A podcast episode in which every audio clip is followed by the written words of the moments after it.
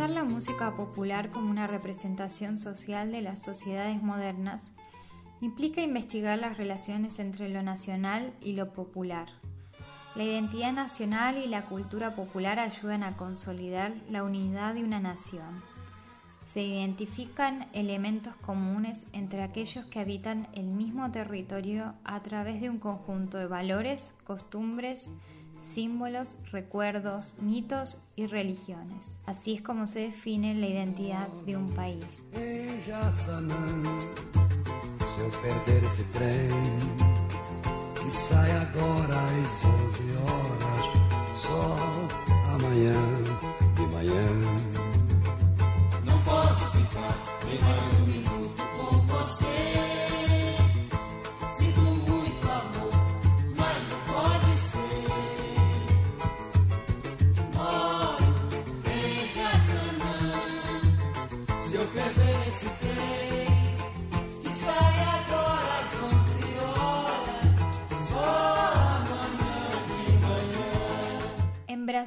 Entre los años 20 y 30, hubo una intensa migración del campo a la ciudad.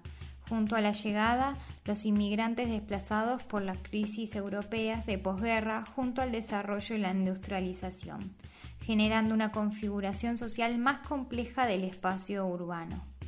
Por aquel entonces no había una identidad que pudiese integrar los nuevos sectores de la nación.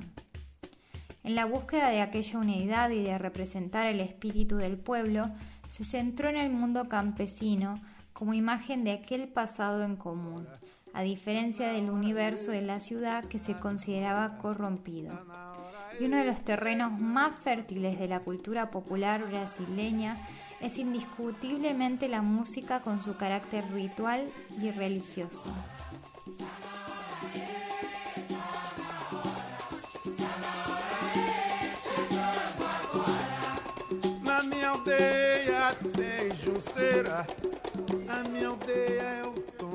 Río de Janeiro, como vieja capital del país, era el epicentro de la escena cultural de la época. Es esta ciudad a la que se le atribuye el origen del samba, una de las músicas más ricas y representativas del país. En la ciudad capitalina se oía por la radio todo tipo de influencias musicales europeas, como la polka, el vals y mazurcas. Cuentan que el samba nació en la casa de la tía Ciata, donde esta música de salón sonaba en una versión africanizada. Según los registros de la Biblioteca Nacional de Brasil, en 1917 se realizó la primera grabación de un samba en Río de Janeiro. Esta fue titulada como Por el teléfono y cantada por el músico apodado Baiano y su coro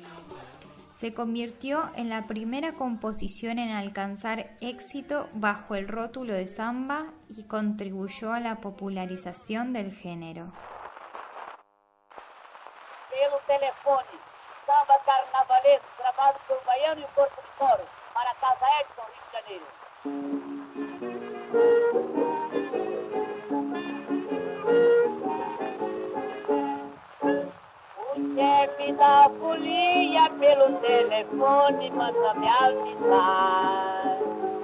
E com alegria não se questione para se brincar. Ai, ai, ai, é deixar mágoas pra trás, oh rapaz. Ai,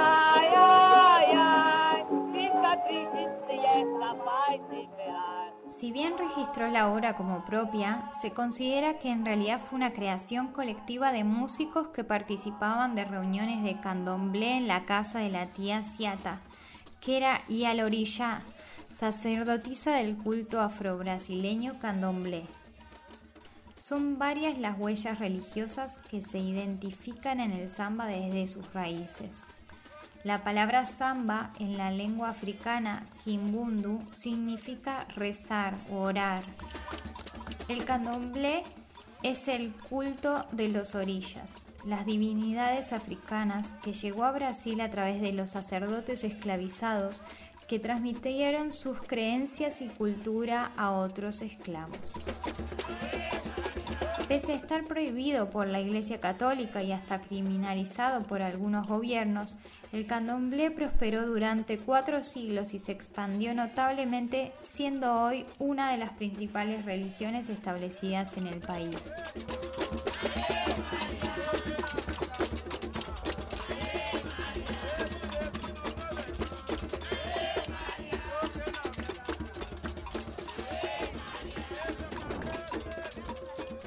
Música conmovedora no se limitaba a las casas de candomblé. La samba salió directamente del candomblé Angola, un ritmo llamado cábila o samba de caboclo. Los caboclos son los espíritus de los indios que vivieron en las selvas del país y simbólicamente todos los brasileros pueden ser caboclos. Todas estas tradiciones afrobrasileñas utilizan historias, cantos en tono lírico, alejadas de las religiones del libro para continuar con la tradición oral.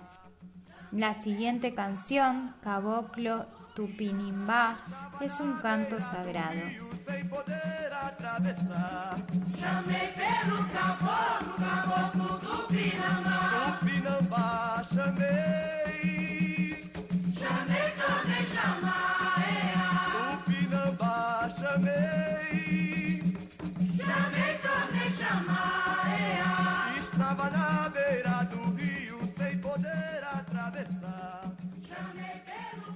Los ritmos del candomblé tienen sus propias gramáticas. Los que tocan los tambores rituales normalmente se preparan desde niños y necesitan aprender el toque adecuado para cada orilla. Hay toques de tambores que se basan en Oyosi, deidad de la casa, o para Shango, deidad del trueno y la guerra.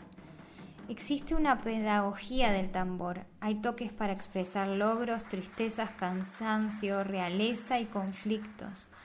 A lo largo de la historia de la diáspora africana en Brasil, los tambores ayudaron a expresar lo que la palabra no podía decir. El siguiente toque es para Oyosi, el dios de la casa.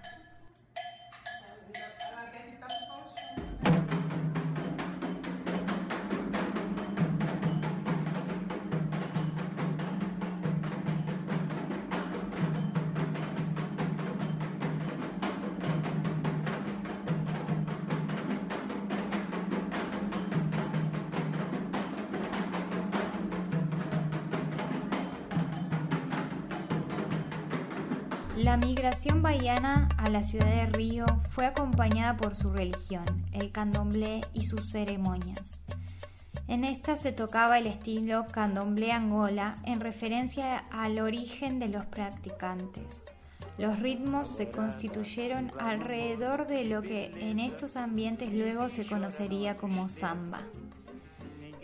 A partir de ese momento, la samba en Río de Janeiro florecería en la cultura urbana, se convertiría en la música para la radio, música escrita por hombres de los morros y también cantada por estrellas de la radio.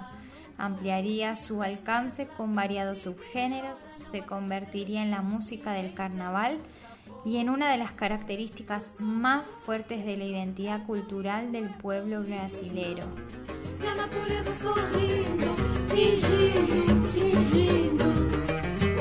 Você também me lembra a alvorada quando chega iluminando.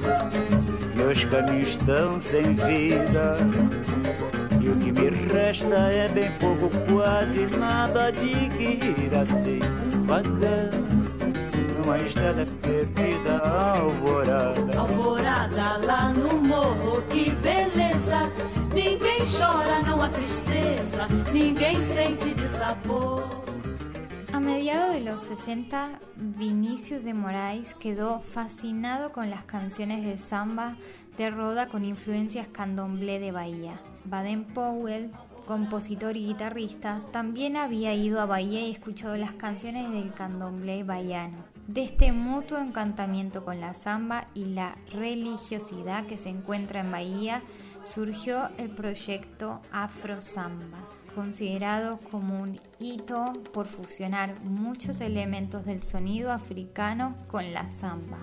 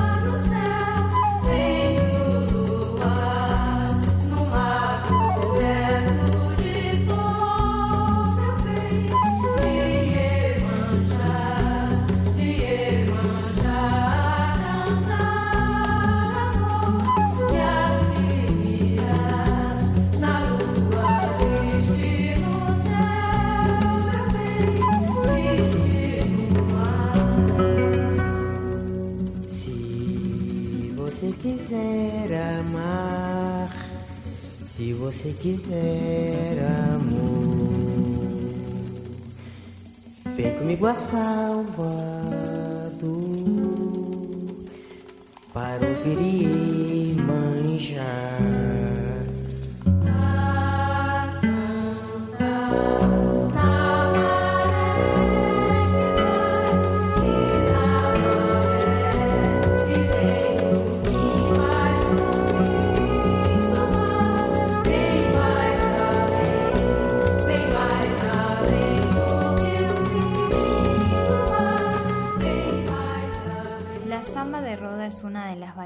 más tradicionales, en la que un grupo de varios músicos se reúnen en una ronda alrededor de la mesa con sus instrumentos.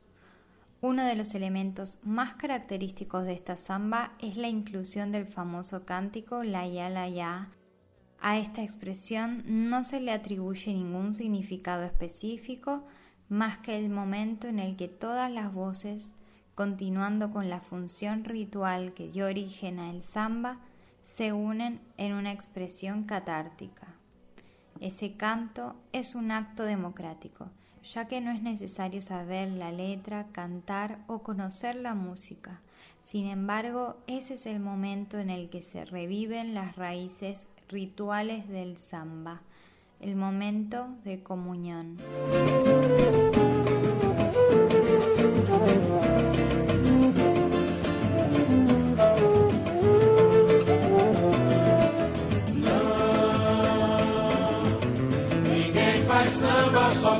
Prefere. Força nenhuma no mundo interfere. Sobre o poder da criação. Não, não precisas estar nem feliz nem aflito. Nem se refugiar em lugar mais bonito em busca da inspiração.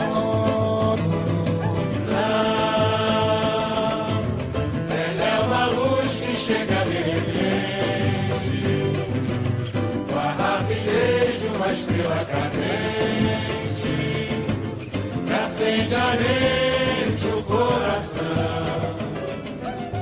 É, faz pensar que existe uma força maior que nos guia.